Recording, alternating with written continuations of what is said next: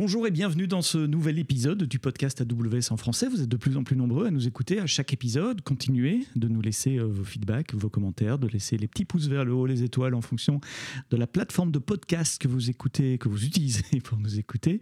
Dans cet épisode, on va parler FinOps euh, avec Veolia et Michel Poulalion. Michel, merci d'être là.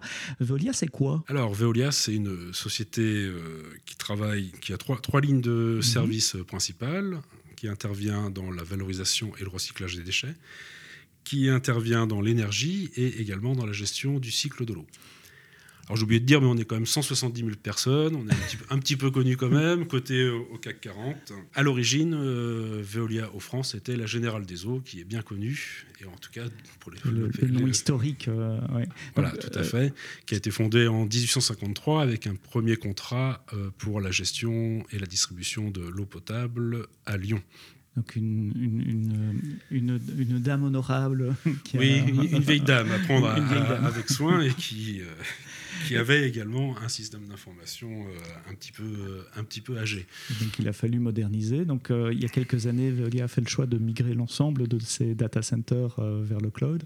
Migration qui est en cours de se terminer presque. Alors effectivement, ce, projet de Move to Cloud, mhm. comme on dit dans, dans, notre domaine, a démarré en 2015 avec une première application qui a été migrée fin en décembre 2015 et euh, pour vous donner une idée du périmètre, on a à peu près une centaine d'applications majeures euh, pour le système d'information de en France. Et on termine là au mois de décembre, ou en tout cas même fin octobre, euh, on va terminer le décommissionnement de nos trois dernières grosses applications qui sont en train de basculer dans le cloud AWS. Et on n'aura plus d'applications majeures dans un data center on-premise. À partir de l'année prochaine. À partir de l'année prochaine, ça y est, on est, on est à peu près Full cloud. Up to date, full, cloud. Et ton rôle dans, dans, ce projet-là ou ton rôle chez Veolia, c'est Donc mon, mon, rôle, alors moi je suis, je suis informaticien de, de formation mhm. et de métier. J'ai démarré euh, le projet du, du, Move to Cloud AWS dès, dès le début, en, en 2015, où j'ai remis un petit peu les mains sur le, sur le clavier. Et on a pris euh, en compte la problématique FinOps euh, dès le début euh, de notre voyage vers le cloud. Ce qu'on avait déjà eu en allant dans les salons, il y avait des premiers retours de, grandes entreprises qui disaient oh là là le, cloud en fait ça ne tient pas ses promesses ça revient très cher et on a fait on a fait marche arrière on a essayé de faire un petit POC de basculer une application et finalement on s'est aperçu que ça revenait très cher et et ça demandait un petit peu, enfin les, gens avaient mis euh, en suspens euh, leur migration cloud. Et nous, on y croyait quand même, on y croyait vraiment, mhm. et euh, on s'est dit qu'on allait adresser cette dimension financière dès le début de, notre projet de, migration. Et donc ça, a démarré de façon très, très classique avec des, newsletters tous les mois pour, ben, pour dresser un petit peu l'étendue de notre empreinte AWS ainsi que les inefficiences qui pouvaient être identifiées, puisqu'on change complètement de modèle de, de, facturation et donc et de modèle de, d'opération. Oui, c'est vrai que pour les, grandes entreprises, souvent, ce, passage d'une consommation à la demande, où on est facturé sur, sur les ressources qu'on a utilisées, versus euh, quelque chose qu'on achète et puis qu'on amortit sur plusieurs années, c'est un, un, un, shift de paradigme très, très radical. tout à fait, c'est un shift de, de, paradigme qu'on a diffusé au sein de l'entreprise. C'était très important d'embarquer tout le monde euh, chez Veolia au France. Donc, d'une part, euh, les, bah, évidemment, les techniciens au premier chef, puisque mhm. c'était eux qui, qui consomment. À, qui consomment et qui procèdent à cette migration. Et d'autre part également, ce qu'on a fait euh, et qui a été bien, bien accepté, bien reçu, et ce qui nous a permis d'acculturer toute l'organisation euh, au cloud de façon générale et peut-être plus particulièrement également euh, à AWS et à son modèle de facturation qui changeait du, mode CAPEX vers le mode OPEX. On a tous les managers euh, de, de, Veolia en France, donc des gens plutôt euh, métiers, ont reçu une mhm. petite formation, une micro-formation d'une demi-heure pour leur expliquer qu'est-ce que c'est que le cloud, quel est le, modèle de facturation. Et à partir de là, bah, tout, tout, le monde savait de, de quoi on parlait et c'était beaucoup... Ça apporté énormément de fluidité euh, tout au long de notre projet et, toujours aujourd'hui, les gens savent chez Volia ce qu'est le cloud. Est-ce que, on, parlera de comment euh, un peu après, mais est-ce que le fait d'avoir commencé à penser finance dès le début, à encadrer, les, à mettre en place une gouvernance autour de la finance et embarquer tout le management euh, depuis euh, tout au-dessus jusqu'à jusqu'à l'opérationnel.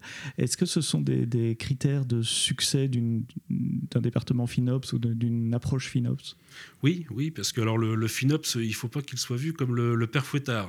Il faut qu'il mhm. soit partie d'un projet d'entreprise et il est nécessaire euh, qu'il y ait un sponsoring fort de la part euh, de, bah, de tous les, du comité de direction finalement, mhm. hein, parce qu'il faut être appuyé, qu'on va voir les gens euh, pour leur dire bah là tu utilises une instance, enfin tu sous-utilises une instance qui coûte extrêmement cher, il faut que la voix puisse être entendue et que la, personne veuille bien euh, mhm. bah, mettre à jour le, gabarit euh, ou la famille d'instances qu'il utilise. Y compris par des gens non métiers. Il faut aller voir la, direction financière et, avoir un buy-in sur, euh, sur la manière d'acquérir des ressources cloud et d'économiser dans le cloud. Alors la, direction financière, est, évidemment, a, eu sa, formation mhm. sur le cloud parce que finalement, ça, change un petit peu. Mhm. Parce qu'en en général, on passe une commande et on reçoit une prestation de, service, une mhm. prestation d'hébergement dans ce cas-là. Après, on la réceptionne et. Euh, alors, que, alors, que, alors que là, comme c'est du paiement à la demande, on ne peut pas passer de mhm. commande. Donc finalement, ça, on, la direction financière euh, a dû comprendre comment fonctionnait le, cloud et son modèle de facturation pour, euh, bah, pour accepter que qu'on reçoive une facture finalement une fois que enfin qu'on fasse le bon de commande après avoir reçu la facture. C'est un peu, un peu paradoxal. Et, euh, effectivement, euh, de fait, tu me fais penser, Sébastien, que le, bah, c'est vrai que de, prime abord, on se dit toujours le, le FinOps, il est, il est très proche de la technique, mais il est également très proche de la direction financière. Et on fonctionne un petit peu euh, comme un partenariat. Les mains dans la main. Alors, FinOps, c'est souvent. Une... On a parlé de gouvernance. J'ai déjà cité le grand mot gouvernance, mais c'est des process à mettre en place, c'est d'éducation pour les gens. Enfin, c'est en tout cas une, relation humaine. Tu as dit ne pas être le, le, méchant. J'avais une image avant. Euh, je, montrais souvent dans mes présentations ma calculatrice et une vieille règle en, en, bois d'un instituteur euh, corésien. Et, et c'est ce que j'ai dit dernièrement au sein de mon entreprise, ça fait deux ans que j'ai rangé ma règle, il n'y en a plus besoin. Donc ça veut mhm. bien dire que, que, que, la culture FinOps a infusé au sein de l'organisation et que voilà qu'il n'y a plus besoin d'actes. Euh, Alors justement, comment tu as réussi à infuser ou comment comment tu as, pu motiver les équipes pour euh, diffuser cette culture FinOps dans une grande organisation comme comme euh, Veolia O? Alors ce qu'on a fait, bah, je l'ai pas fait tout seul. Moi, je suis un petit peu le, mhm. chef d'orchestre qui, met en place des, actions. On a, on a, commencé déjà par euh, définir euh, des, cost allocation tags qui reflètent notre organisation. Donc euh, ça, c'est un, premier, une première étape qui est très importante à, déployer. Donc c'est l'idée de dire que chaque ressource, on l'attache à un département, enfin un groupe, un, voilà, donc on a, un chapter, comme vous dites. Tout à fait. chez nous, on est organisé en domaine, chapter, l'organisation Lean et euh, qui peut être vu comme département ou, euh, service mhm. pour l'ancienne organisation. Et pour le FinOps, on a trois tags qui sont mandatories, qui sont obligatoires. C'est le tag euh, domaine, le tag chapter et le tag application. Donc avec ces trois tags, on, est en capacité de, bah, de savoir combien dépense chaque département, chaque service, combien coûte une application. Mais on a également des, des axes d'analyse qui sont plus techniques, tels que le type d'environnement, donc euh, on va savoir combien nous coûte un environnement de développement ou un environnement de recette, tout ça en fonction de ces tags, pour telle ou telle application ou pour l'ensemble d'un département. Voilà, donc avec tous ces, tous ces tags, il est très important de bien y réfléchir quand, quand on démarre, de façon à se dire comment est-ce que je veux suivre ma consommation financière et suivant quel axe. Et donc on voit bien qu'il y, a finalement deux axes principaux. Il y a l'axe technique, qui va permettre d'échanger avec les techniciens, et un, axe plus organisationnel, plus budgétaire. Voilà, donc il faut, il faut déployer ces, deux, ces deux axes d'analyse, ces deux grandes familles d'axes d'analyse. Et donc je retiens d'essayer de, d'associer des, des, sources de dépenses, donc des ressources cloud, à des départements, des chapters, peu importe comment, comment on les appelle, et donc avoir un, alignement finalement entre euh, la structure du système d'information et l'organisation, la matrice organisationnelle. Tout à fait. Ça, c'est le process. People on, a parlé brièvement people pour euh, la direction financière, mais pour les gens techniques, il y a plein de, best practices à connaître également. Il y a des choses à faire. Comment est-ce qu'on évite qu'un développeur surprovisionne? Oh, c'est plus chouette d'avoir 10 euh, euh, CPU, même si j'en ai besoin que de 2. J'aurai une machine plus rapide. il, y a, des trucs comme quand je donnais des cours, on disait mais éteignez derrière vous, vous éteignez les environnements le soir, les environnements de dev évidemment. comment est-ce que tout ça, ça peut passer sur une, grande équipe de développement? Alors tout ça, ça, ça passe par. j'ai mis, on y reviendra sûrement par la suite, euh, Sébastien, j'ai mis en place tout un tas euh, d'outils, euh, d'outils mhm. fait, maison. Il y a une petite culture artisanale chez nous qui, fonctionne quand même bien. Et, et je me suis aperçu que quand bien même on met en place des outils, soit qui poussent des informations ou qui permettent aux gens d'aller les chercher, et eh ben ça suffit pas. Ça suffit pas. il faut il faut vraiment voir la fonction FinOps comme un, comme un process, l'animer, réunir les gens, communiquer, partager. Et donc c'est ce qu'on a fait. Et on, a toujours pareil, en, miroir de l'organisation, au-delà des tags, on a mis également des, des tech leads qui, sont, alors, qui, font, qui font plein de choses qui sont des, experts, euh, des experts cloud, mais qui sont mes, mes points de contact dans chaque, euh, dans chaque service de l'entreprise. Mhm. Tes relais sur le terrain Voilà, mes relais sur le terrain. Donc j'ai à peu près 15, 15 interlocuteurs euh, tagués, tagués FinOps. En tout cas, alors, mhm. ils ont plein, plein d'autres responsabilités. Ah, tu tagues tout, même les personnes sont taguées. Bien, évidemment. Et on fait, on fait en tout cas, à, à, minima, une réunion, une réunion par semaine, une réunion par mois, pardon une réunion par mois où je, je réunis, je réunis l'ensemble des, des, tech leads FinOps d'un département. Donc, ce qui permet de partager les informations sans être trop nombreux, mhm. afin que chacun euh, ait, son, ait, sa parole. Ce sont des moments d'échange où, euh, parce que finalement, les, gens ont beau être dans le même département, mais dans des chapters différents, on s'aperçoit qu'ils n'ont pas forcément, ils pas forcément le temps de communiquer entre eux. Donc, c'est vraiment un, un, temps où on se met à part, un temps FinOps, où on va échanger. Alors je, fais mon rapport, euh, c'est au travers du fil rouge qui est mon, rapport mensuel pour, euh, pour le département, avec euh, les, inefficiences que j'ai pu identifier, les, décalages par rapport aux objectifs budgétaires qui sont fixés en début d'année pour chaque, pour chaque chapter de, l'organisation. Également les, news, tout ce qui a pu sortir dans l'AWS blog, tout ce qui peut être mhm. intéressant d'un point de vue FinOps, je le, je le remets en, exergue au cours de ces réunions. Et, on en profite d'ailleurs aussi pour traiter euh, l'aspect euh, optimisation euh, GCP et la diminution de notre empreinte Oracle. Enfin voilà, donc c'est vraiment un, un moment d'échange global. global sur l'optimisation de, de, notre empreinte cloud et principalement à AWS. Est-ce que les tech leads ou les, les, développeurs, les systèmes admins sont, ont un incentive, pardonnez-moi mon, mon, franglais, ont un avantage, euh, ça peut être dans, dans, leurs objectifs de fin d'année, euh, lié au FinOps également? Ou est-ce que ça reste une responsabilité d'équipe? Non, alors au niveau, au niveau des internes, il y a des incentives sur euh, mhm. des objectifs FinOps. De réduction de coûts alors De réduction de coûts. Et également, ce qui est intéressant, au-delà de cet aspect individuel, c'est que tout ce qui, si un, chapter consomme en dessous de son objectif de run, donc il va, il va dégager une certaine somme, qu'il pourra réinvestir pour faire du build, ce qui bien souvent euh, intéresse beaucoup plus les techniciens. Mhm. voilà, l'exploitation. Euh, et pas forcément excitante pour tout un chacun, alors que bah, faire des choses nouvelles, euh, travailler sur des nouveaux services, construire de nouvelles applications, ça, ça, intéresse beaucoup les, techniciens. Et donc finalement, le, fait d'être vertueux sur son run, d'automatiser un maximum son run et donc de faire en sorte qu'il coûte le moins cher possible, bah, ça, ça, laisse du temps, ça laisse de la marge pour faire d'autres choses euh, qui peuvent être vus comme plus nobles. Et donc pour eux, c'est pas un budget perdu entre guillemets qui repart dans la poche de Veolia, c'est un budget qui reste chez eux et donc ça les, les, les, motive pour, euh, pour diminuer. C'est une bonne, bonne idée au fait de, de, garder euh, euh, la boucle comme ça.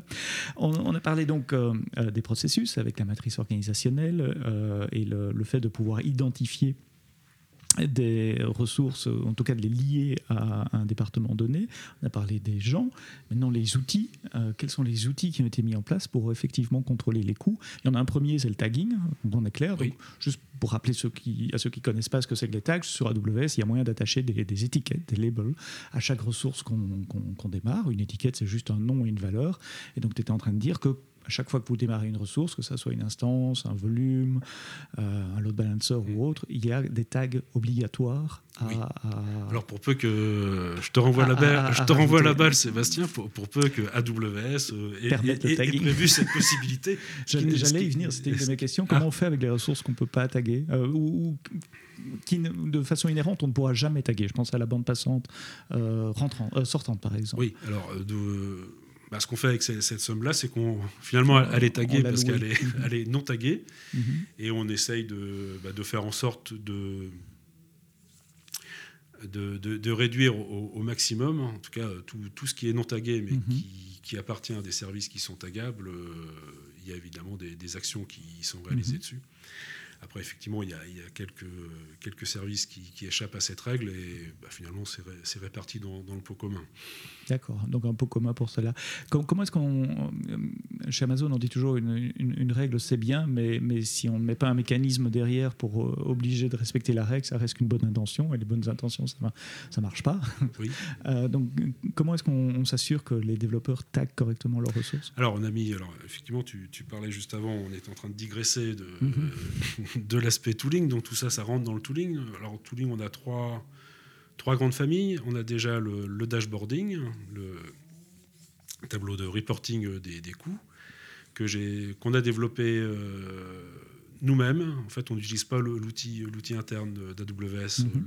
le Cost Explorer. Mhm.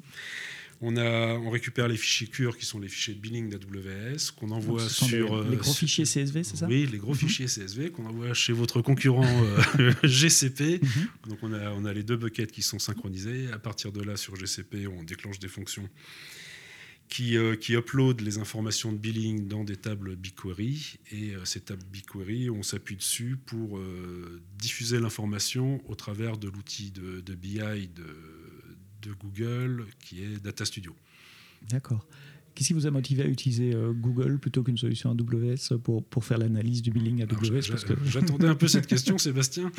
Et euh, bah, le, le, le, gros avantage, c'est comme euh, chez Veolia, on a adopté la, la G Suite, hein, ah le pack, enfin, le, pack bureautique mhm. de, de, Google. On a dedans le Data Studio qui permet bah, d'exposer, de faire du dashboarding. Mhm. Et, de fait, nos, coûts sont, euh, sont, visibles par l'ensemble du personnel euh, de Veolia. Il n'y a aucune restriction dessus, donc c'est un de nos principes de base également, c'est la, transparence, euh, sur les coûts, ce qu'on a, ce qu'on connaissait pas en fait dans l'ancien monde avant le, avant le passage au cloud et à son modèle de facturation. Et parce que aussi mm-hmm. dans l'ancien monde, on savait pas dire combien coûtait une application ou qu'est-ce qui était consommé par tel ou tel service. Euh, et, également le, fait d'utiliser euh, cet outil euh, bah, auquel tout le monde a accès au sein de Veolia, bah, ça, évite de devoir créer des comptes IAM dans AWS mhm. pour tout un chacun qui voudrait avoir accès à ces informations. Donc juste pour visualiser les données, il suffit d'avoir son compte Google d'entreprise et tout le monde en a un, donc c'était plus facile de diffuser l'information comme, comme cela. Et donc après, au, travers des différents tags qui sont des, filtres d'analyse, ben, les, financiers ou les managers vont plutôt utiliser les tags organisationnels pour aller scroller leur, leur compte, le, mhm. leur coût. Alors que les techniciens vont peut-être aller sur des trucs un peu plus, un peu plus techniques, les usage types, etc., pour voir euh, où est-ce qu'exactement euh, ils ont des consommations financières. Et donc il faut un outil d'analytics de, de, big data pour analyser les factures AWS. Ah oui, parce qu'il y a quand même quelques, quelques millions de lignes. Tous les mois. Alors on a d'ailleurs on a, on a évolué par rapport au début. Au début on avait alors AWS donne la possibilité d'avoir un, fichier de billing à l'heure mhm. ou à la journée. Et donc finalement, alors au début, on, était, on avait démarré sur l'heure et euh, bon, ça faisait des, fichiers qui étaient encore plus volumineux. Et on s'est aperçu que bah, qu'on utilisait rarement cette fonctionnalité euh, à l'heure. Il aurait fallu, fallu vraiment être dans des use cases très précis pour vouloir euh, identifier ses coûts et donc au besoin euh, on peut toujours passer par le Cost Explorer pour avoir ces informations. Mhm. Donc on est finalement passé sur un agrégat à la journée, ce qui va très bien. Surtout qu'il y, a un décalage, il y a une latence de 24 heures à 48 heures euh, pour avoir les coûts. Donc finalement, ça n'avait pas grand sens, si ce n'est d'alourdir les process. Euh. donc tous les matins, tout le monde a un dashboard à jour avec où on en est en matière de budget, etc. Waouh Donc euh, ça, donc, c'est la, première famille, c'est mhm. le, dashboarding et, et, ce qui participe également à la culture FinOps, puisqu'on on partage tout. tout euh, conscientisé et, voit l'évolution en bien ou en mal. La deuxième famille, c'est j'ai développé un, ensemble de fonctions lambda qui permet automatiquement de, de scanner sur certains types de ressources AWS les inefficiences qui pourraient euh, arriver. Donc ça concerne des EC2 qui sont sous-utilisés, des bases RDS qui ne reçoivent aucune connexion, des, disques EBS qui sont en mode available, euh, des, métriques S3 et des ELB qui sont inutilisés. Alors tout ça, euh, donc ça, tourne automatiquement toutes les nuits, toutes les nuits ou toutes les semaines, ça dépend de, ça dépend de ce qu'on souhaite avoir en, output. Et euh, par rapport aux résultats, dans, dans des, dans des chatrooms Google, une nouvelle fois, mais mhm. je vous ai déjà expliqué pourquoi, on vous appelle à votre concurrent, euh, automatiquement sont postées les inefficiences qui sont, qui sont traquées euh, le, ah donc le, soir. Il y a des bots qui donc postent là, on, on, on, push, mhm. on push. Et donc, chaque nouveau FinOps, je l'inscris à, à sa chatroom de façon à ce qu'il puisse avoir ses, ses résultats bête question, est-ce que les gens regardent cette chatroom? Est-ce que le niveau, le ratio euh, bruit-bénéfice est, suffisamment bas que pour euh, Oui, il n'y a pas trop, pas trop de bruit. Donc ils, regardent. moi, je préférais qu'ils regardent plus souvent. Mais bon, il faut bien qu'il me reste un petit peu de travail. Donc. Mhm. Euh, ils, regardent et puis au besoin on, refait une passe. Alors soit si c'est vraiment, moi je regarde en tout cas tous les jours et si je vois des, des inefficiences euh, avec un, fort coût derrière, je vais intervenir tout de suite pour aller voir la personne en question. Sinon, mhm. bon, si c'est un, petit ELB, euh, c'est 23 dollars par, euh, par mois je peux attendre notre réunion mensuelle pour, pour, en, discuter euh, de, façon apaisée. Et tu te passes sur des, métriques euh, comme, comme les IO pour les volumes EBS, euh, le, nombre de requêtes sur un load balancer Les volumes EBS, c'est principalement les, les, volumes EBS qui sont, qui sont en mode available. Mhm. D'ailleurs, c'est marrant. Ah, parce que, donc ceux qui ne sont même pas attachés. Oui, quand on fait des, des, des POC avec, des, avec les grands éditeurs de Cloud Cost Management, c'est la mhm. première chose qu'ils vont chercher et qu'ils mettent en avant et dire regardez, vous auriez pu économiser 100 euh, 000 dollars sur l'année. Euh. donc voilà, donc ça déjà, avant de faire un POC euh, avec ses, avec ses éditeurs, il faut déjà nettoyer, chez nettoyer devant sa porte euh, les EBS available. Et ces lambda, elles se déclenchent automatiquement tous les jours, toutes les Oui, en fait, c'est des CloudWatch Events mhm. qui, déclenchent, les, fonctions lambda. Les lambda. Il euh, y, y, a un outil AWS qu'on a lancé à Reinvent l'année passée qui fait ça aussi. Pourquoi ne pas l'utiliser? Pourquoi avoir programmé quelque chose en, lambda? Alors, c'est complémentaire à, à, mes outils. Et euh, alors, ça, donne des recommandations, effectivement. C'est le service AWS Compute Optimizer qui donne des recommandations sur les, que, pour le, que pour les EC2. Donc, on a déjà un périmètre qui est différent du périmètre que moi, que moi j'adresse. Et, euh, qui donne des recommandations que sur des workloads qui tournent en 24-7, que sur des, des, EC2 qui tournent en 24-7. Donc, ce qui fait qu'il y, bah, y, en a pas mal qui sortent du radar hein, de, de fait. Et en revanche, euh, c'est très intéressant parce que ça donne euh, des recommandations euh, de, à, la destination pour mhm. quel type de famille serait plus, plus adéquate par rapport mhm. aux, métriques CloudWatch analysées. Mhm. Donc on l'utilise, je l'utilise pour faire un, KPI automatique pour voir quel est le, niveau de right sizing de l'ensemble de, l'ensemble des, des services de la société. Des, des virtual machines EC2 euh, qui sont utilisées pour hoster les applications. Donc, on tag tout, tout ce qui est possible techniquement de taguer. Euh, sinon, on répartit, je suppose, au prorata ou, en fonction de règles.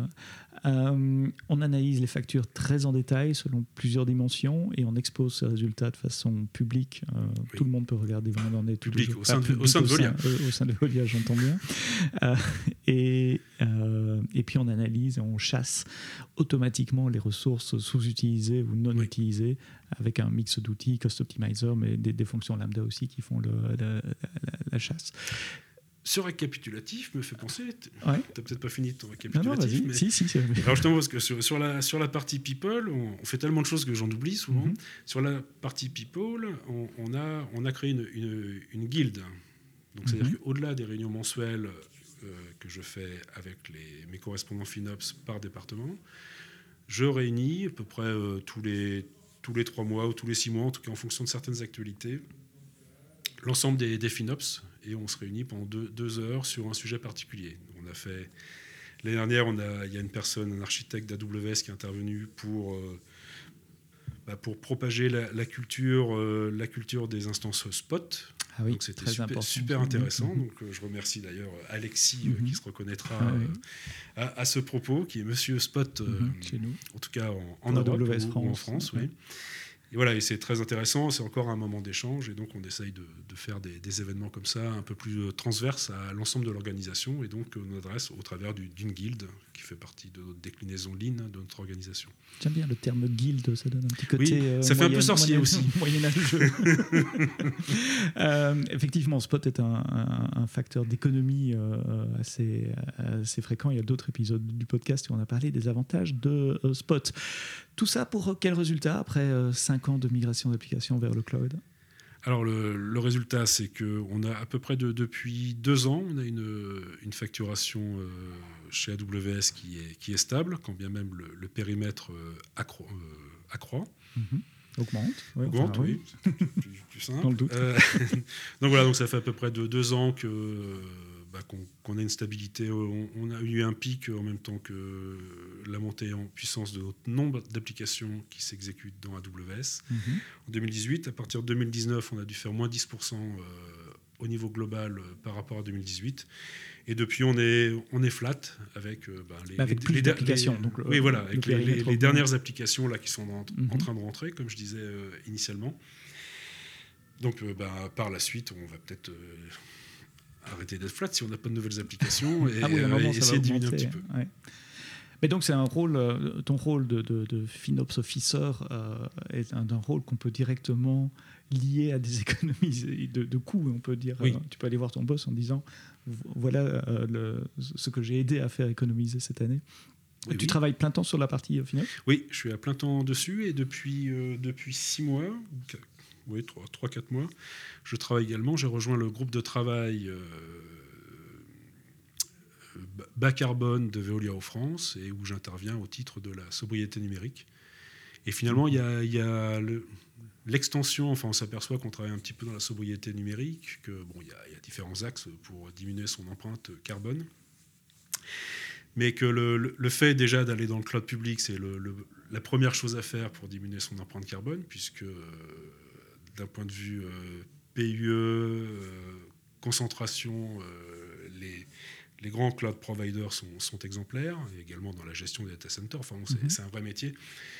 Que, bah, que, des grosses entreprises avec des capacités d'investissement comme AWS, Azure, Google ont, ont, la possibilité de, de, faire. Donc voilà, donc une fois qu'on a fait ça, déjà, on, est bien. Bon, en plus, il y a, y a tout l'aspect euh, génération d'électricité euh, propre mhm. que, produisent les, ces grands cloud providers. Et, finalement, ben, une fois qu'on a fait ça déjà, euh, on a déjà bien travaillé pour la planète. Et, et la, la, deuxième étape, c'est de, bah, de, maîtriser ces usages. Et c'est ce qu'il faut qu'on fasse de façon globale par rapport à ce chantier de la sobriété numérique. Et donc finalement, le, FinOps répond exactement à, à cela. Et c'est peut-être pas un hasard si on m'a mis là-dessus. J'aime beaucoup cette parallèle, ce parallèle entre, entre sobriété numérique et FinOps, effectivement. J'y ai pensé pas avant, mais c'est effectivement tout à fait, tout à fait lié, c'est très naturel. Ah, donc ça, c'est un des axes du futur, continuer à développer la sobriété numérique du groupe Veolia euh, dans son ensemble. Est-ce que tu as d'autres axes euh, pour le futur de, des améliorations? Oui, bien sûr. Au-delà de la sobriété numérique qui doit nous permettre d'être carbone neutral en 2023, on a un programme chez nous qu'on appelle Cloud Agnostic en fait, c'est quoi? C'est euh, être agnostique du socle d'hébergement pour nos applications. Donc, ça veut dire d'un point de vue FinOps, finalement, c'est faire du cloud brokerage et euh, de pouvoir distribuer ces applications sur GCP, par exemple, sur Azure, sur, euh, même sur du on-premise ou sur AWS, indifféremment. voilà, donc c'est assez ambitieux. Donc, tout ça repose évidemment toute nouvelle application qu'on qu'on développe euh, se fait sur des technologies euh, containers qui nous permettent d'adresser cette, euh, cette ambition. Michel Poulalion, merci, FinOps Manager chez Veolia Waters. Merci d'avoir écouté cet épisode jusqu'au bout. N'hésitez pas à nous laisser, comme d'habitude, vos commentaires et vos feedbacks. On se retrouve très bientôt pour un prochain épisode. Et d'ici là, quoi que vous codiez, codez-le bien.